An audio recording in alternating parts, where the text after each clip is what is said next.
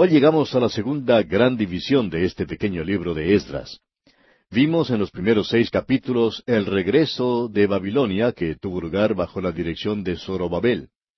Alrededor de cincuenta mil personas regresaron en esa ocasión.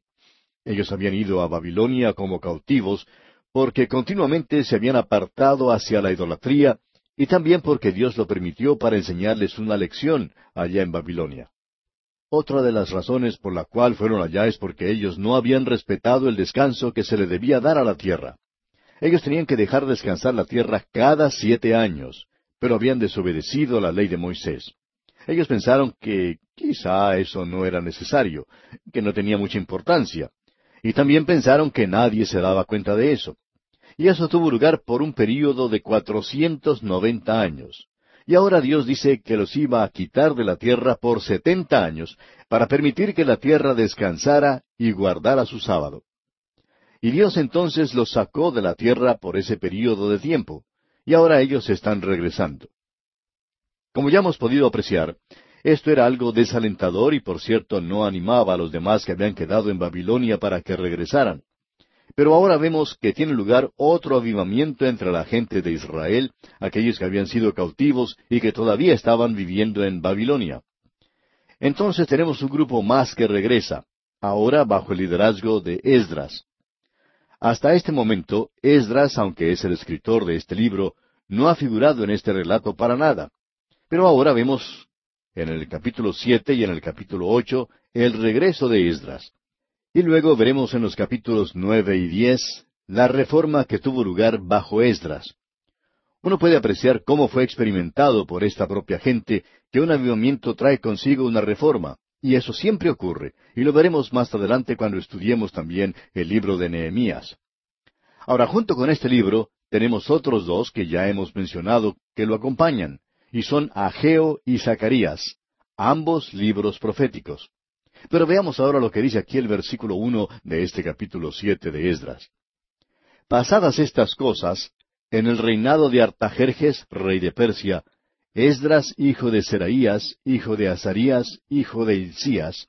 Ahora no nos vamos a detener aquí a hablar de Artajerjes, el rey de Persia, pero él es la persona de quien estaremos hablando cuando leamos allá el segundo capítulo de Nehemías. Este rey Artajerjes fue quien le dio permiso a Nehemías para que regresara y reedificara las murallas de Jerusalén. Y eso marca realmente el comienzo de las setenta semanas de Daniel, esa gran profecía. Y eso es lo que le da gran significación a este rey Artajerjes. Pero como ya hemos dicho, no queremos hablar de él en estos momentos porque vamos a observarlo cuando estudiemos allá el libro de Nehemías. La persona que más nos interesa ahora no es el rey, sino Esdras mismo, porque aquí tenemos nuestra primera oportunidad de conocerlo para poder ver cómo es él y aprender algo de este hombre. Dijimos al mismo comienzo de nuestro estudio que Él es uno de los personajes electos de la Biblia. Y no creemos que Él haya recibido el reconocimiento de los estudiantes de la Biblia y ciertamente menos aún de la iglesia actual. Muy poco se dice acerca de este hombre, Esdras. Y nos preguntamos si usted ha tenido oportunidad de escuchar algún sermón basado en el libro de Esdras. ¿Ha escuchado a alguien que hiciera un estudio sobre este libro de Esdras?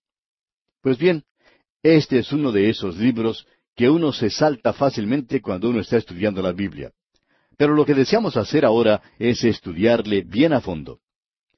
Para comenzar, debemos preguntarnos quién era Esdras. Bueno, era el hijo de Seraías. Ahora, ¿quién era Seraías? Bueno, era el hijo de Azarías. ¿Y quién era Azarías? Bueno, era el hijo de Hilcías. Veamos ahora los versículos dos, tres y cuatro de este capítulo siete de Esdras. Hijo de Salum, hijo de Sadoc, hijo de Aitob, hijo de Amarías, hijo de Azarías, hijo de Merayot, hijo de Seraías, hijo de Uzi, hijo de Buki. Ahora llegamos al versículo cinco, y entonces leemos, hijo de Abisúa, hijo de Finees, hijo de Eleazar, hijo de Aarón, primer sacerdote. Ahora sabemos quién es él, ¿verdad? Es un descendiente del sumo sacerdote Aarón. O sea que pertenece a la descendencia sacerdotal. Si en esa oportunidad hubiera existido el templo de Jerusalén, él obviamente habría estado trabajando allí. quizá hubiera podido llegar a ser el sumo sacerdote. Pero como usted ya sabe, no había templo entonces. Había sido quemado. Tampoco existía la ciudad de Jerusalén, la cual había sido destruida. Entonces, este hombre no había considerado oportuno regresar con la primera delegación. No había en realidad lugar para él, y aparentemente él estaba ministrando a aquellos que regresaban. Ahora va otro grupo, y este no es un grupo muy numeroso, ya que solamente lo forman unas dos mil personas. Están regresando junto con Esdras a la tierra de Jerusalén, ahora que el templo ha sido restaurado. Ahora hay un lugar para él donde puede servir. Y vamos a notar, vamos a darnos cuenta más adelante que él era un maestro, un maestro de la palabra de Dios. Deseamos destacar aquí que tenemos a Finés en esta lista, en estos primeros versículos, y este era el nieto de Aarón. Y es en esta descendencia de Eleazar y de Finés que se nos presenta a Esdras. Usted puede observar leyendo allá el capítulo 25 del libro de Números que Balaam no podía maldecir a Israel. Sin embargo, enseñó a Balac cómo conseguir que su gente se casara en matrimonios mixtos con su pueblo, y eso por supuesto trajo al mundo dentro de Israel junto con la carne y la maldad. Había un hombre que se casó con una mujer madianita, y aparentemente este hombre vio el gran pecado que había cometido, y le llegó un gran castigo por eso. Y Finés, el hijo de Eleazar, el hijo de Aarón, se levantó del medio de la congregación y tomó una lanza en su mano y con ella hizo algo que para nosotros nos parece demasiado duro. Él ajustició en ese mismo momento a ese hombre y a esa mujer. En ese mismo instante cesó la plaga, la mortandad en Israel. En efecto, una o dos vidas fueron sacrificadas para poder salvar una multitud de personas. Y quisiéramos agregar aquí si es posible, algunas palabras prácticas que pensamos son una aplicación lógica de la palabra de Dios, en especial para nuestra condición actual. Hay muchos jueces en el día de hoy que piensan que uno debiera dejar salir a un criminal y que nadie debería sufrir la pena capital en el presente, porque eso quiere decir que nosotros somos eh, brutales y no somos civilizados. Ahora, ¿por qué debe ser ajusticiado un criminal? Bueno, no tiene nada que ver en efecto con la persona porque su vida concluye allí mismo, en el mismo momento que era ejecutado en Israel, allí finalizaba su vida. El ajusticiamiento no era para él, amigo oyente. Esa idea de que la pena capital no cambia a los criminales, y por tanto deberíamos abandonarla, es algo equivocado porque eso nunca fue el propósito de esto originalmente. Su propósito original era para la protección de las otras vidas humanas, y cuando un criminal no es ejecutado, entonces cientos de vidas pueden ser sacrificadas. No hay seguridad en nuestras ciudades en nuestros días porque no hay ejecuciones de los criminales. Ahora no diga usted, amigo oyente, que esto no es una buena prevención contra el crimen. Fue por esa razón por la cual esta pareja que mencionamos debió ser ejecutada, para que las multitudes en Israel fueran salvadas de esta contaminación, de esta polución que había llegado a la nación y esa es una razón lógica para llevar a cabo una ejecución. Se cuenta cierta historia que hace muchos años un hombre iba a ser ahorcado por un crimen que había cometido, un asesinato. Y se le preguntó si él quería hacer una última declaración antes de morir. Y él dijo, sí, yo quiero informarles que esto me va a enseñar una gran lección. Bien, amigo oyente, ese no es el propósito de esto. No era una lección para él, sino para proteger a las mujeres y a los niños y a los otros que estaban viviendo en ese día. Esa es la razón por la cual se hacen esas ejecuciones. Tenemos que hacer frente a estas realidades en el día de hoy. Por una u otra razón, vamos a sacrificar cientos de vidas protegiendo a un criminal. Dios no hace eso porque Él quiere salvar la humanidad y sabe lo malo que es el corazón del hombre. El corazón del hombre es muy malo. ¿Quién puede conocer el corazón? dice la palabra de Dios. El corazón es terriblemente malvado. Eso es lo que Dios dice de nosotros. Ahora esta fue una gran lección la que realizó Finés, un antepasado de Esdras. Hemos dedicado algo de tiempo a esto porque creemos que es algo importante para hoy y lo encontramos en este pequeño libro de Esdras, donde hay muchas lecciones espirituales. Notemos ahora lo que dice aquí el versículo seis de este capítulo siete de Esdras. Este Esdras subió de Babilonia. Era escriba diligente en la ley de Moisés, que Jehová Dios de Israel había dado, y le concedió el rey todo lo que pidió, porque la mano de Jehová su Dios estaba sobre Esdras. Se nos dice aquí que Esdras era escriba diligente en la ley de Moisés. Bien, podemos agregar que este hombre no tenía oportunidad de realizar su tarea de sacerdote, y por tanto pasaba su tiempo estudiando la palabra de Dios. Y ahora tiene oportunidad de usar lo que ha aprendido. Usted puede ver que a él se le llama así en varios lugares. En el versículo once, por ejemplo, se nos dice que esta es la copia de la carta que dio el rey Artajerjes al sacerdote Esdras, escriba versado en los mandamientos de Jehová y en sus estatutos a Israel. Luego, si uno observa el versículo 21, allí se nos dice, Y por mí, Artajerjes, rey, es dada orden a todos los tesoreros que están al otro lado del río, que todo lo que os pida el sacerdote Esdras, escriba de la ley del Dios del cielo, se le conceda prontamente. Él, por lo que podemos apreciar, tenía una reputación muy buena en Babilonia, y aun con el mismo rey, de que él era un escriba de las palabras del Dios del cielo. Él tenía esa reputación, era un maestro de la palabra de Dios. Ahora se nos dice aquí que hubo otro avivamiento entre la gente y que unos dos mil de ellos querían regresar. Leamos los versículos siete al nueve de este capítulo siete de Esdras. Y con él subieron a Jerusalén a algunos de los hijos de Israel y de los sacerdotes, levitas, cantores, porteros y sirvientes del templo en el séptimo año del rey Artajerjes. Y llegó a Jerusalén en el mes quinto del año séptimo del rey, porque el día primero del primer mes fue el principio de la partida de Babilonia, y al primero del mes quinto llegó a Jerusalén, estando con él la buena mano de Dios. En este viaje ellos se demoraron unos cuatro meses.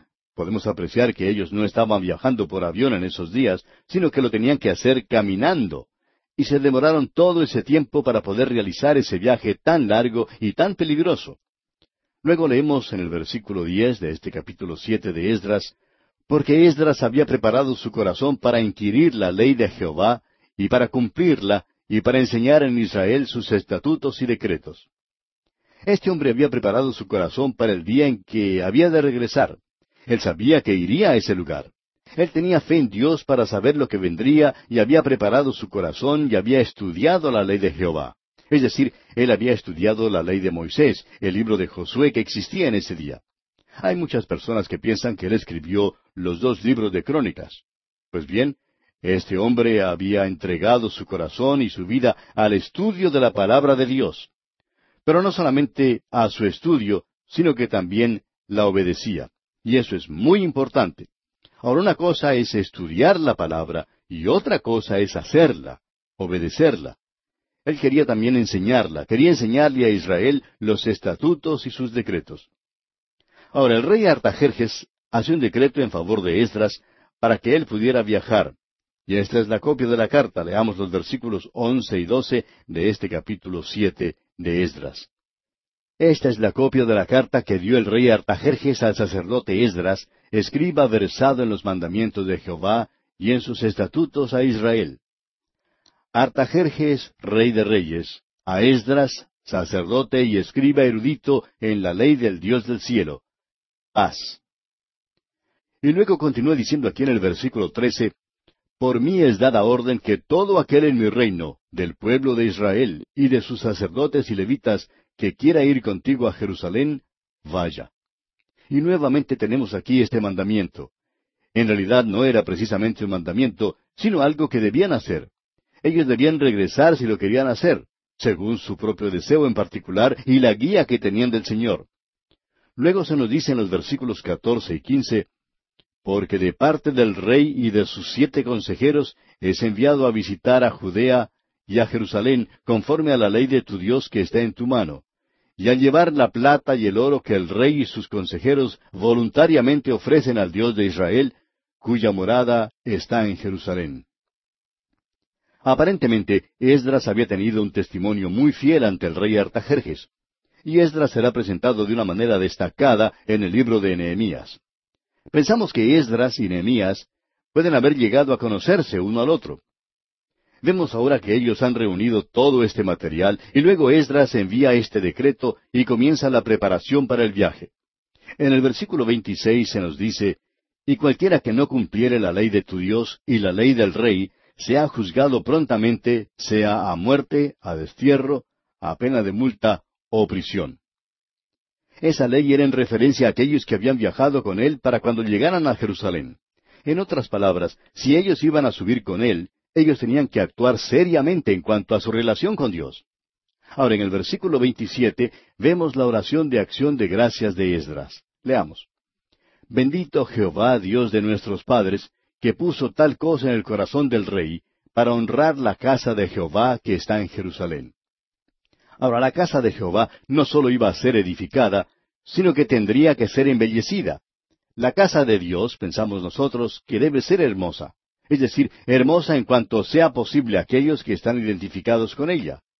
Ahora el versículo 28 dice, E inclinó hacia mí su misericordia delante del rey y de sus consejeros y de todos los príncipes poderosos del rey. Y yo, fortalecido por la mano de mi Dios sobre mí, reuní a los principales de Israel para que subiesen conmigo. Esta delegación era formada por personas bastante buenas. No era tan numerosa como las otras, pero aparentemente un gran número de los líderes de la nación estaba regresando a Jerusalén. Y luego tenemos la lista de aquellos que habían regresado con él. Algunos eran levitas y otros eran netineos, o sea, los sirvientes del templo. En el versículo 22 del capítulo 8 notamos algo que es bastante interesante. Nos revela lo humano que era este hombre Esdras. En este versículo 22, él pide una gran reunión de oración y también un ayuno. Leamos el versículo 21.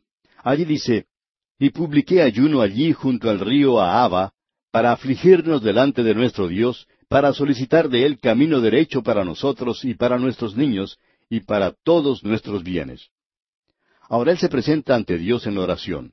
Él llama, solicita esta reunión de oración y asimismo un ayuno. Ahora, ¿por qué hizo eso? Él lo dice en los versículos 22 y 23 de este capítulo 8 de Esdras. Leamos estos versículos. Porque tuve vergüenza de pedir al rey tropa y gente de a caballo que nos defendiesen del enemigo en el camino, porque habíamos hablado al rey, diciendo, La mano de nuestro Dios es para bien sobre todos los que le buscan, mas su poder y su furor contra todos los que le abandonan. Ayunamos, pues, y pedimos a nuestro Dios sobre esto, y Él nos fue propicio. Como bien podemos apreciar, Esdras había ido ante el rey y le había dicho, La mano de nuestro Dios es para bien sobre todos los que le buscan, mas su poder y su furor contra todos los que le abandonan. Estas palabras pronunciadas por Esdras eran muy hermosas, y más tarde, después que el rey le había dado la autorización para regresar a Jerusalén, él llega al río Ahaba y está listo para emprender la larga marcha. Él observa a las familias y a los pequeños que le acompañaban, y, él sabe que el camino es peligroso. Ahora lo normal sería regresar y pedirle al rey que los ayudara un poco más y que enviara algunos soldados para que los acompañasen en el camino. Pero luego el rey podría decir, bueno, pensaba que ustedes estaban confiando en Dios y en los hombres. Hay algunos de nosotros, amigo oyente, que a veces hablamos demasiado en cuanto a nuestra confianza en Dios y lo maravilloso que Él es. Y luego, cuando tenemos que llevar a cabo las cosas, vemos que realmente no confiamos en Él. Y Esdras era esa clase de persona, bastante humano como podemos apreciar. Él dice, yo tuve vergüenza de pedir al rey tropa. ¿Cuál era entonces la alternativa? Él dice, solicité una reunión de oración y ayuno. Y él dijo que le había pedido a Dios que le ayudara en el viaje. Le había dicho que él dependería de él directamente.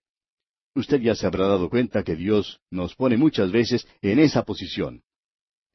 Bien, encontramos aquí que el rey había enviado una gran cantidad de oro y plata y muchos utensilios. Esto era una gran riqueza que ellos llevaban y Esdras la puso en las manos de los sacerdotes y era porque esto necesitaba protección.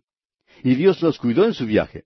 Vemos en los versículos 31 y 32 de este capítulo 8 de Esdras, y partimos del río Ahava el doce del mes primero para ir a Jerusalén. Y la mano de nuestro Dios estaba sobre nosotros, y nos libró de mano del enemigo y del acechador en el camino. Y llegamos a Jerusalén y reposamos allí tres días.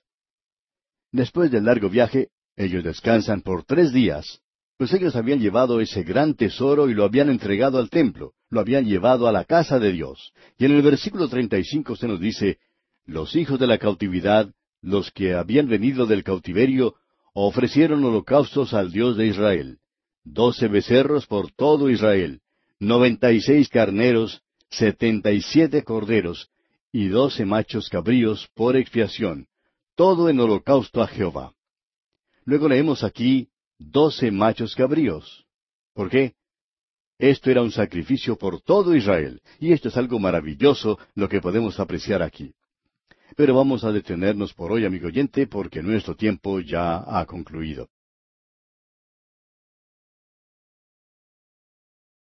Continuamos hoy nuestro estudio en el libro de Esdras y llegamos al capítulo nueve. Y al llegar a este capítulo nueve de Esdras, nos encontramos con una de las grandes oraciones de la Biblia. En realidad tenemos tres libros que fueron escritos después de la cautividad del pueblo de Israel. Hay tres de ellos que van juntos, y allí tenemos tres grandes capítulos. Uno de ellos es el que tenemos hoy ante nosotros, el capítulo nueve de Esdras. Luego el otro será el capítulo nueve también, pero en el libro de Nehemías, que será el próximo libro que estudiaremos. Y más adelante, cuando veamos el libro de Daniel, que pertenece a este trío, encontraremos también en el capítulo nueve de Daniel otra gran oración.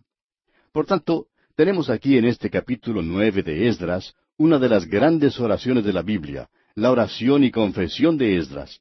Lo que provocó esto fue algo bastante triste, ya que algo había ocurrido entre la gente de Israel.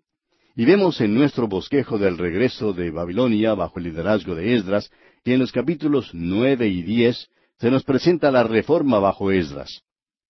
En primer lugar tenemos el regreso y en realidad un avivamiento. Y estamos convencidos que aquí tenemos un avivamiento verdadero. Pero ahora veamos cuál fue el problema que tuvo lugar entre esta gente. Leamos pues el primer versículo de este capítulo nueve de Esdras. Acabadas estas cosas, los príncipes vinieron a mí diciendo, El pueblo de Israel y los sacerdotes y levitas no se han separado de los pueblos de las tierras, de los cananeos, eteos, fereceos, jebuseos, amonitas, moabitas, egipcios y amorreos, y hacen conforme a sus abominaciones. Así es que tenemos aquí a todos estos pueblos paganos que los rodean. Entre ellos tenemos un gran pueblo, el de los eteos, ellos fueron descubiertos después de mucho tiempo y siempre hemos estado interesados en leer acerca de ellos. A través de Asia Menor, especialmente en la zona de la costa, se encuentran grandes ciudades como Éfeso, Esmirna y Troya, y todas estas ciudades fueron establecidas primeramente por los eteos. Era un gran pueblo, pero eran paganos, eran idólatras. Lo que sucedió fue pues que esta gente había regresado a la tierra y como hemos visto, regresaron y lo que encuentran primeramente es una enorme desilusión. Vamos a dar aquí algo de la profecía de Ageo. Cuando estudiemos ese libro, veremos cómo él los guió para sobrellevar todos esos inconvenientes y problemas que se les había presentado. Cómo los inspiró para superar el desánimo y la desilusión que estaba tan presente. Y sinceramente hablando, podemos apreciar que ellos tuvieron un largo camino lleno de obstáculos, y por medio de la ayuda de Ageo ellos pudieron superar cada uno de esos obstáculos. También por medio de Nehemías, un laico muy activo, ellos llegaron a realizar grandes cosas, como la reedificación del muro de Jerusalén y del templo. Todo eso tuvo lugar, pero aún así ellos tenían que hacer frente a situaciones difíciles. Y cuando nosotros nos encontramos desalentados, es cuando, por así decirlo, bajamos nuestra guardia y nos descuidamos. Eso le pasa a muchos creyentes en la actualidad. Alguien ha dicho que la desilusión es el arma más efectiva que tiene el diablo. No sé por seguro si eso es verdad, pero creo que puede serlo. ¿Y qué fue lo que le sucedió aquí a esta gente? Bueno, ellos se sintieron desanimados. Ellos estaban casi dentro de la nación, pero todas las paredes de separación habían sido derrumbadas, y como resultado vemos que tienen lugar casamientos mixtos. Y pensamos que muchas veces ellos ni siquiera se tomaron la molestia de casarse porque esta gente pagana, idólatra, pues no prestaba mucha atención a cosas como esas. De la misma manera en que lo están haciendo nuestros propios contemporáneos, que no le prestan ninguna atención. Y aún así se nos dice que lo que sucede en nuestros días es algo moderno, que esto es una nueva liberación, que somos personas civilizadas. Amigo oyente, esta gente del pasado, paganos como eran, ya lo estaban haciendo. Notemos ahora lo que dice aquí el versículo dos de este capítulo nueve de Esdras. porque han tomado de las hijas de ellos para sí y para sus hijos, y el linaje santo ha sido mezclado con los pueblos de las tierras, y la mano de los príncipes y de los gobernadores ha sido la primera en cometer este pecado. Podemos ver aquí que aquellos que estaban en posiciones distinguidas de liderazgo en el pueblo de Israel eran los que daban este ejemplo malo. Y por supuesto, ante Dios ellos eran más culpables que los demás porque el privilegio siempre aumenta la responsabilidad. Ahora esta era la condición en la que se hallaban, y por supuesto estamos seguros que Esdras podría haber ido, si la hubiera podido encontrar, a una radioemisora y pasar un programa patriótico e izar la bandera de la nación y haber llamado a que se realizara grandes manifestaciones de patriotismo. Pero eso no fue lo que él hizo. Quizás lo podría haber hecho, o quizás podría haber hablado de una manera muy poderosa en contra de lo que estaba pasando y nada más. O quizá podría haber formado alguna organización y tratar de recuperar a esas parejas que se habían entregado a esto. Esa es la forma en la que nosotros operamos en el presente. Pero notamos aquí que no fue lo que ocurrió en esa época. Por supuesto, este pobre hombre Esdras en aquel día, él no sabía, no tenía conocimiento de nuestros métodos modernos. Por eso queremos que usted note, amigo oyente, lo que él hizo. Y es algo que nosotros no vemos en nuestros días. Leamos el versículo tres de este capítulo nueve. Cuando oí esto, rasgué mi vestido y mi manto, y arranqué pelo de mi cabeza y de mi barba, y me senté angustiado en extremo. Usted puede apreciar que Esdras recién había regresado. Él no había regresado sino setenta y cinco años después de la primera delegación. Ellos habían estado cautivos por setenta años, y durante este intervalo, después que Zorobabel había regresado con unos cincuenta mil, Esdras regresó con unos dos mil setenta y cinco años después. Ahora él encontró el templo ya reedificado, pero la ciudad no tenía las murallas a su alrededor. La población se encontraba en una condición triste, sórdida, escuálida. Ellos se habían mezclado con los paganos. La inmoralidad y la idolatría era algo que se veía por todas partes. Ellos se habían mezclado con los paganos. La inmoralidad y la idolatría era algo que se veía por todas partes. Ellos habían casado en matrimonios mixtos y faltaba la separación.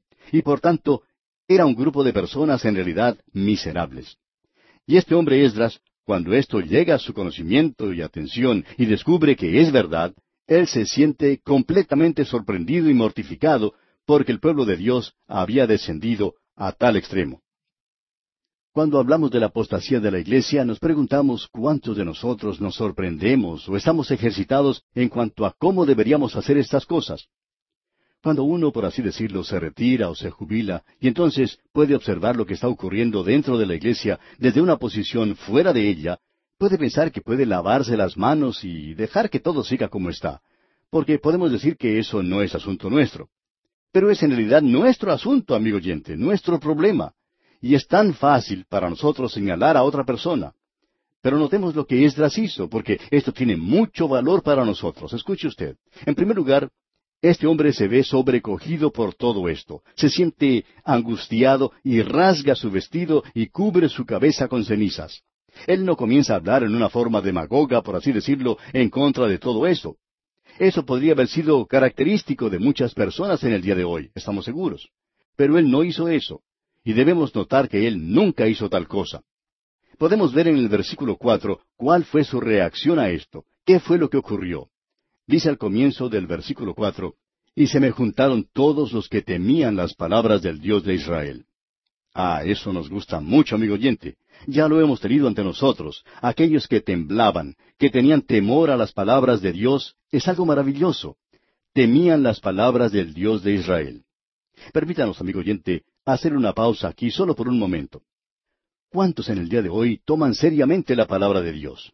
Tal vez conocemos un poco bien a la iglesia fundamental en el presente y hay muchos que son fundamentalistas en la actualidad. Para nosotros esas son las mejores personas que puede existir y los amamos de veras. Pero hay muchos hoy en día que profesan amor por la palabra de Dios y tienen sus cuadernos de notas bien escritos y sus Biblias subrayadas, pero lo interesante es que sus propias vidas están manchadas y arruinadas y no están haciendo nada en cuanto a eso. Ellos dicen que creen en la palabra de Dios, pero esta palabra no tiene ningún efecto o ningún resultado en sus propias vidas. O sea que ellos no le temen. Es muy fácil para nosotros poder decir que el mundo se ha apartado y que ha quedado fuera, Pero Dios es amor, y eso es algo maravilloso, amigo oyente, el poder reconocer que Dios es amor. Y así es, Dios es amor, y le damos gracias por eso. Pero Él es mucho más que eso, amigo oyente. Nuestro Dios es un Dios santo, y Él va a castigar el pecado. Y eso es lo que le preocupa a Esdras en esta situación. Notemos ahora qué es lo que Esdras hace. Notamos que, dice, se juntaron a él todos los que temían las palabras del Dios de Israel a causa de la prevaricación de los del cautiverio. Escucha lo que continúa diciendo en la segunda parte de este versículo cuatro. Mas yo estuve muy angustiado hasta la hora del sacrificio de la tarde. Este hombre se encuentra completamente agobiado, anonadado por todo esto. Ahora, ¿nos concierne a nosotros esto? En el día de hoy, ¿cuánto nos hemos comprometido con esto nosotros? ¿Cuánto en realidad creemos nosotros de la palabra de Dios? Amigo creyente que nos escucha, creemos que sería de mucha ayuda para usted y para mí que nos apartemos y nos preguntemos a nosotros mismos, sin ninguna otra persona como testigo, simplemente Dios, que nos preguntemos, ¿cuánto en realidad creemos? ¿Cuánto obedecemos la palabra de Dios? El Señor Jesucristo dijo, Si me amáis, guardad mis mandamientos. Pues bien, si nosotros no le amamos, entonces podemos pensar que Él puede decir, bueno, se pueden olvidar de todo eso. No tiene ningún sentido para Él. Esto tiene que tener algo de sentido para usted personalmente. Ahora, en el versículo cinco se nos dice, Y a la hora del sacrificio de la tarde, me levanté de mi aflicción, y habiendo rasgado mi vestido y mi manto, me postré de rodillas, y extendí mis manos a Jehová mi Dios. ¿Qué es lo que él está tratando de decir con esto de extendí mis manos a Jehová mi Dios? Quiere decir que uno no está ocultando nada. Quiere decir que cuando uno va a Dios en oración, amigo oyente, que uno va absolutamente en su mente y su alma completamente desnudo ante Él. Uno habla de si va a tener cuerpo o no lo va a tener. Amigo oyente, uno no lo necesita cuando va delante de Dios en oración manos santas, manos que estaban extendidas. Él no está ocultando nada delante de Dios. Y nosotros debemos también recordar eso en nuestras oraciones. Ahora escuche usted lo que dice aquí el versículo seis de este capítulo nueve de Esdras. Y dije, Dios mío, confuso y avergonzado estoy para levantar, oh Dios mío, mi rostro a ti, porque nuestras iniquidades se han multiplicado sobre nuestra cabeza y nuestros delitos han crecido hasta el cielo. Escuche usted lo que él está diciendo, amigo oyente. Él no dice, por las iniquidades de ellos se ha multiplicado sobre sus cabezas y sus delitos han crecido hasta el cielo. Escuche bien. Lo que él dice es, porque nuestras iniquidades se han multiplicado sobre nuestra cabeza y nuestros delitos han crecido hasta el cielo. Es muy fácil en el día de hoy el poder separarse uno de la iglesia.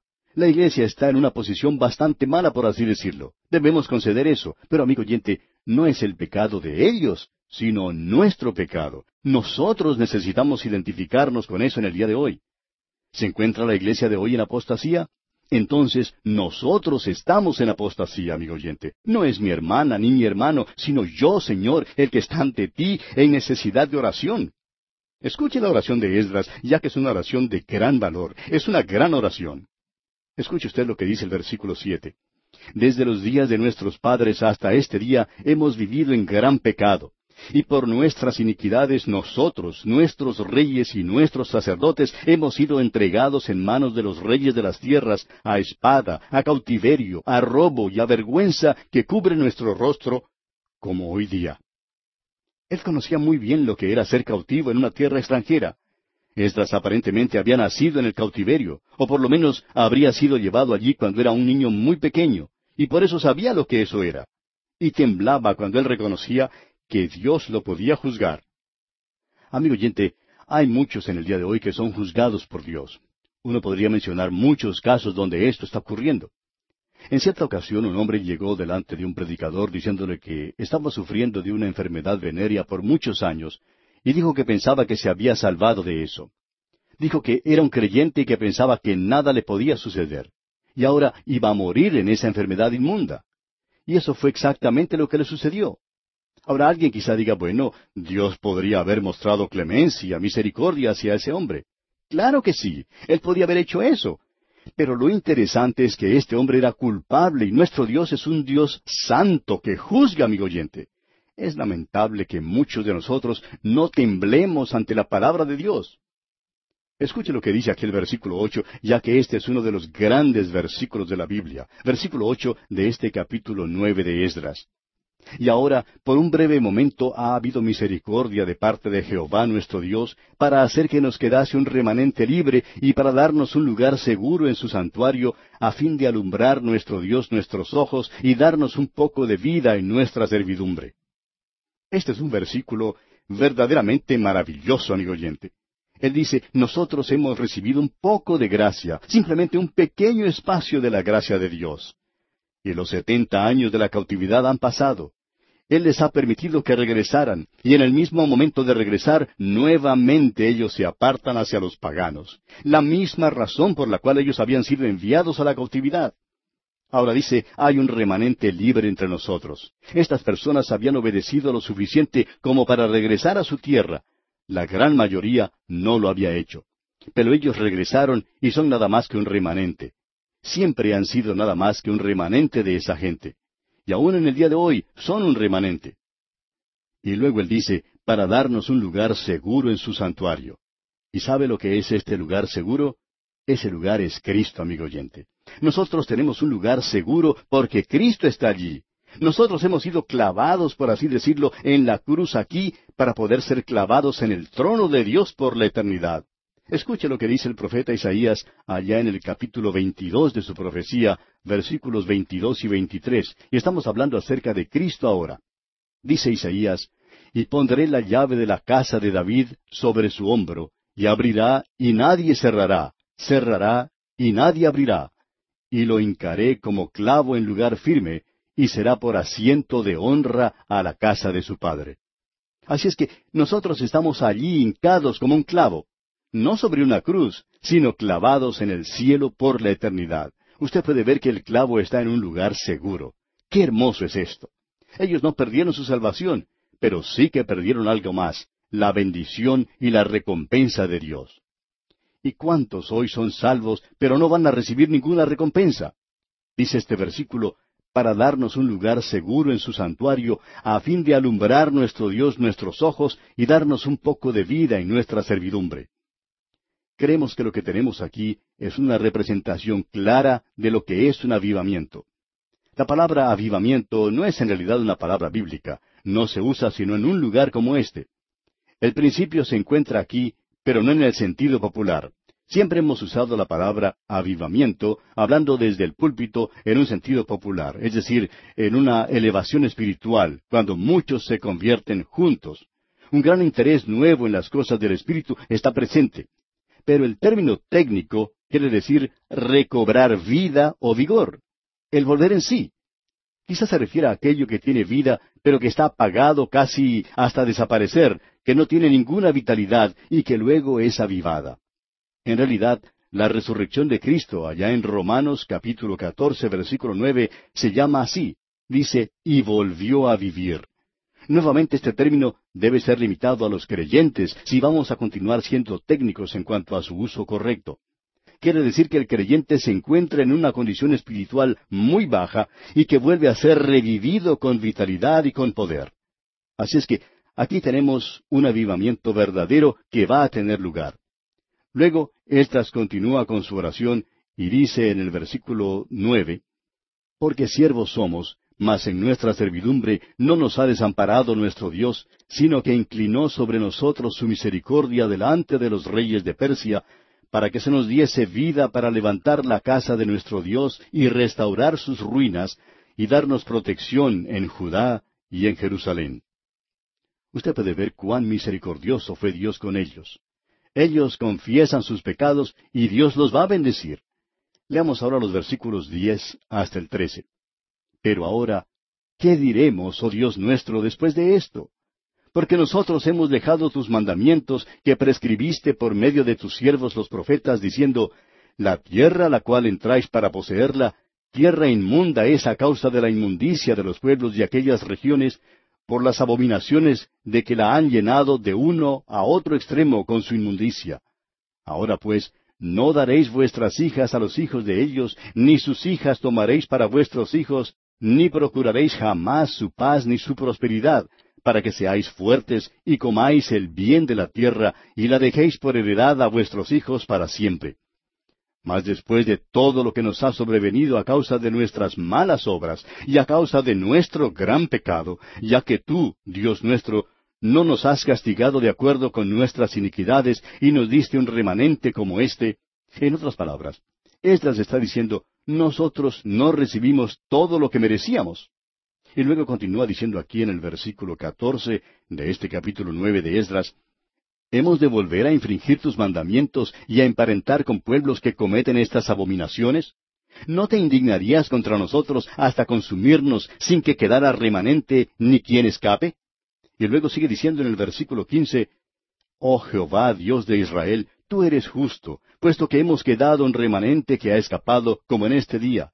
Henos aquí delante de ti en nuestros delitos, porque no es posible estar en tu presencia a causa de esto. Esto es algo que sólo la misericordia de Dios, sólo la confesión del pecado, sólo el sacrificio de Cristo puede hacer posible para Dios salvarlos y para que Dios los pueda restaurar y darles el avivamiento que necesitan. Ahora Dios va a hacer todo eso a causa de la oración de Esdras y del remanente que se encontraba allí y que pidió misericordia a Dios. Y cuando tomamos esta posición, amigo oyente, Dios está dispuesto a escucharnos. Dios está dispuesto a perdonarnos y a extendernos su misericordia. Esto, pues, que hizo Esdras aquí, dicho sea de paso, es digno de imitarse. Bien, así concluimos nuestro estudio de este capítulo nueve de Esdras. Dios mediante, en nuestro próximo programa, veremos que ellos fueron restaurados y luego concluiremos nuestro estudio de este libro de Esdras.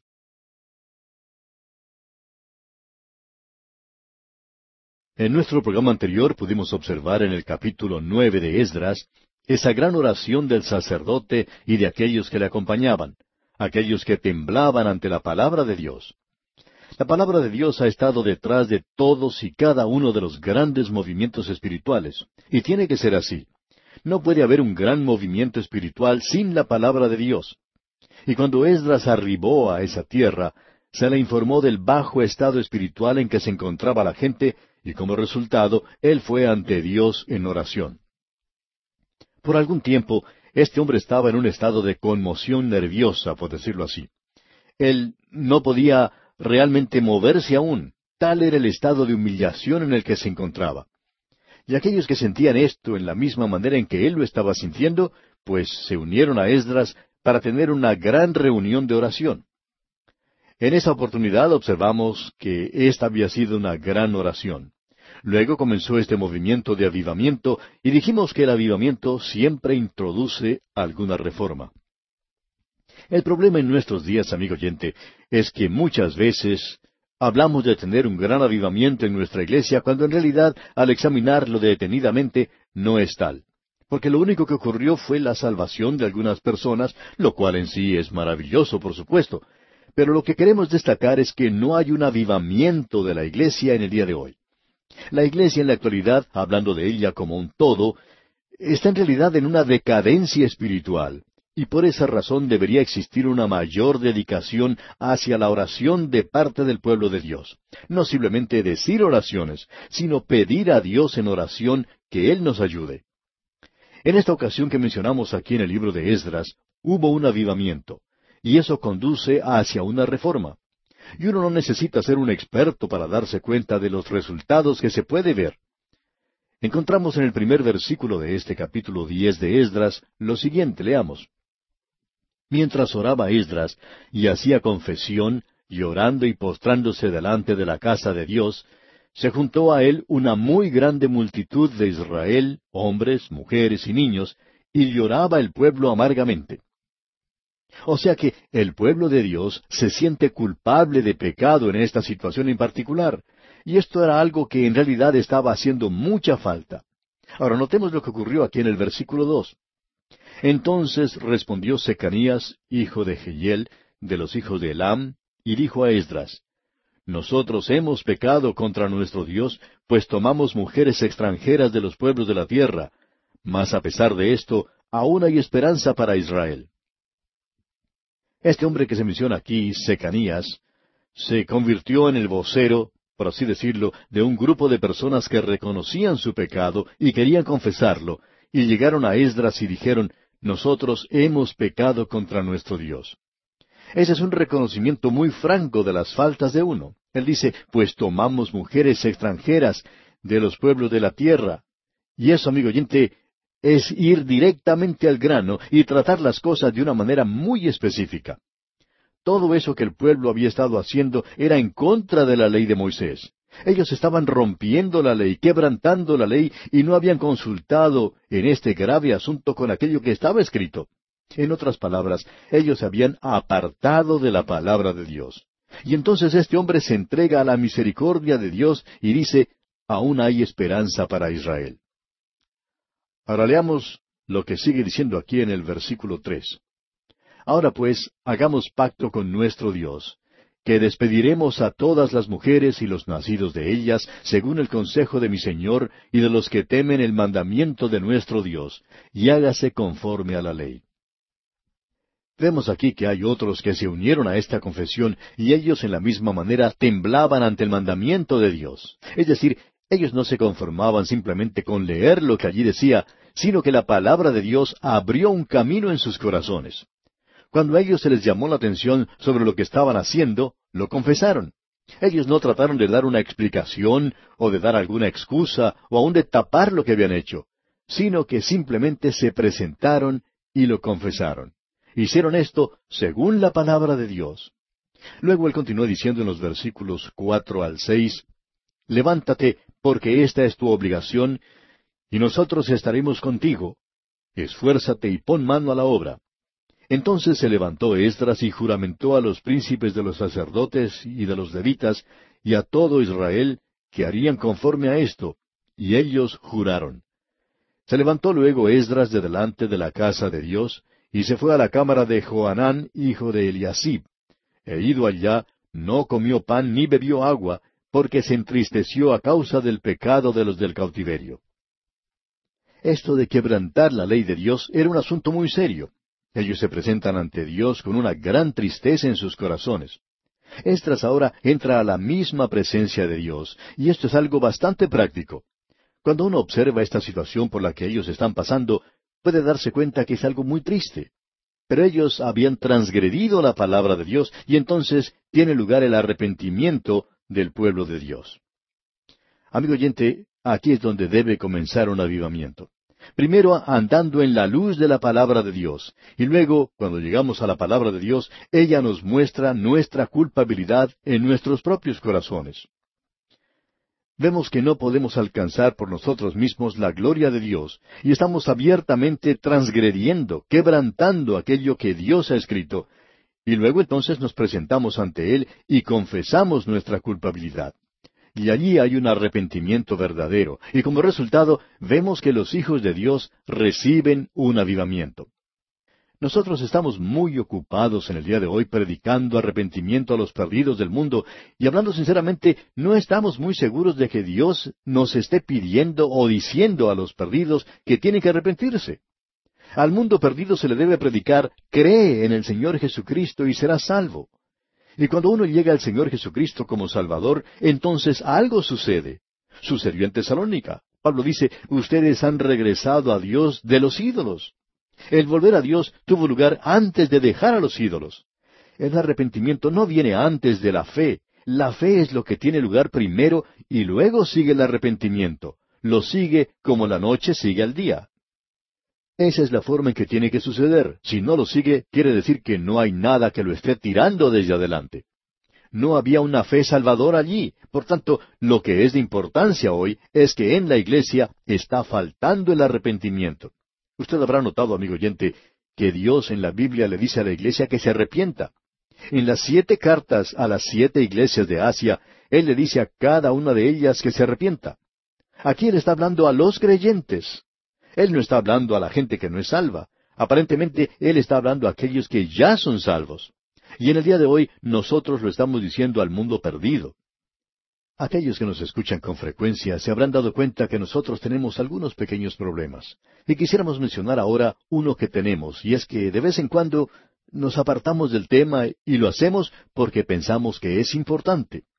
Ahora, personalmente no estamos de acuerdo con aquellas personas que se presentan ante el alcalde o el intendente o gobernador o presidente de un país y le dicen que hace falta un día nacional de oración. Amigo oyente, ¿qué es lo que está diciendo?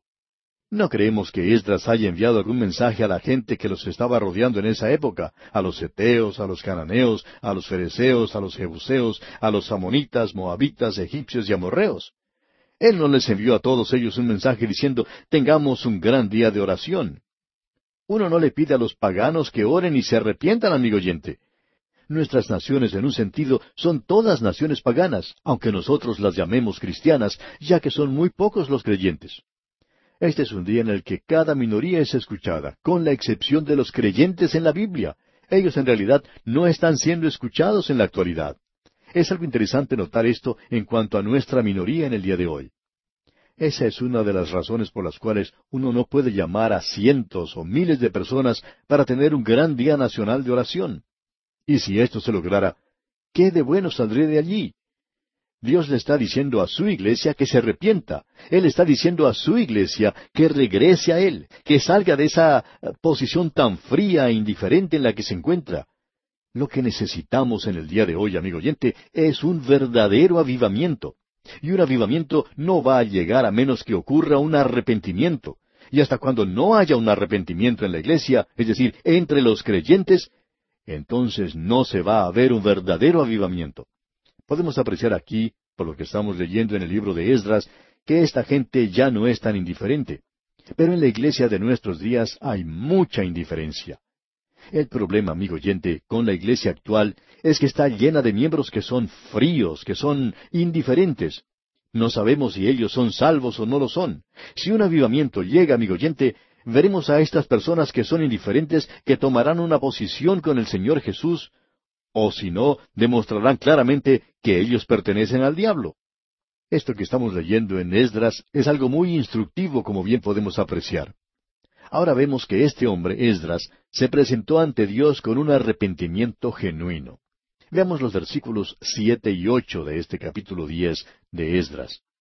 E hicieron pregonar en Judá y en Jerusalén que todos los hijos del cautiverio se reuniesen en Jerusalén, y que el que no viniera dentro de tres días, conforme al acuerdo de los príncipes y de los ancianos, perdiese toda su hacienda, y el tal fuese excluido de la congregación de los del cautiverio.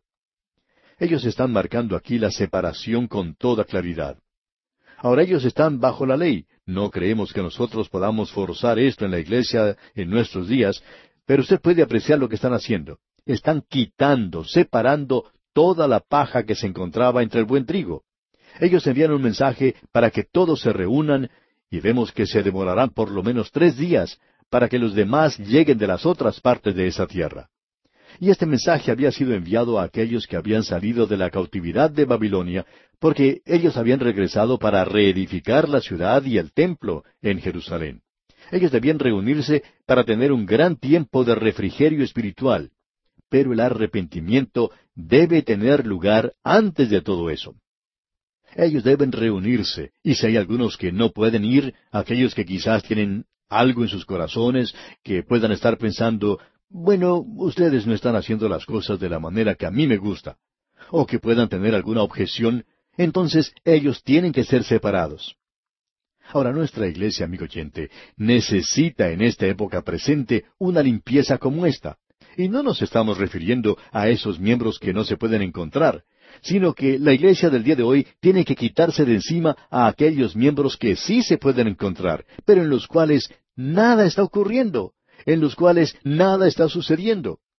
Al hacer esto, un gran avivamiento puede venir a la iglesia y toda esta amargura y desilusión que está presente en las iglesias, aun de las fundamentales, tiende entonces a desaparecer. Ahora esto es algo que existe verdaderamente en muchas iglesias. Hay muchas iglesias que tienen problemas en estos días y que necesitan presentarse ante Dios en oración y confesarle todas estas cosas. Así Él puede ayudarle haciendo una limpieza a fondo entre los miembros. Tenemos que quitar las cosas que están causando divisiones y que causan amarguras entre la gente. Usted sabe que solo hace falta un poquito de la hiel de una gallina para contaminar toda la carne. Cuando uno está limpiando una de esas aves, tiene que tener mucho cuidado de no derramar la porque si no, se le puede arruinar toda la carne. Dios quiere quitar todo eso.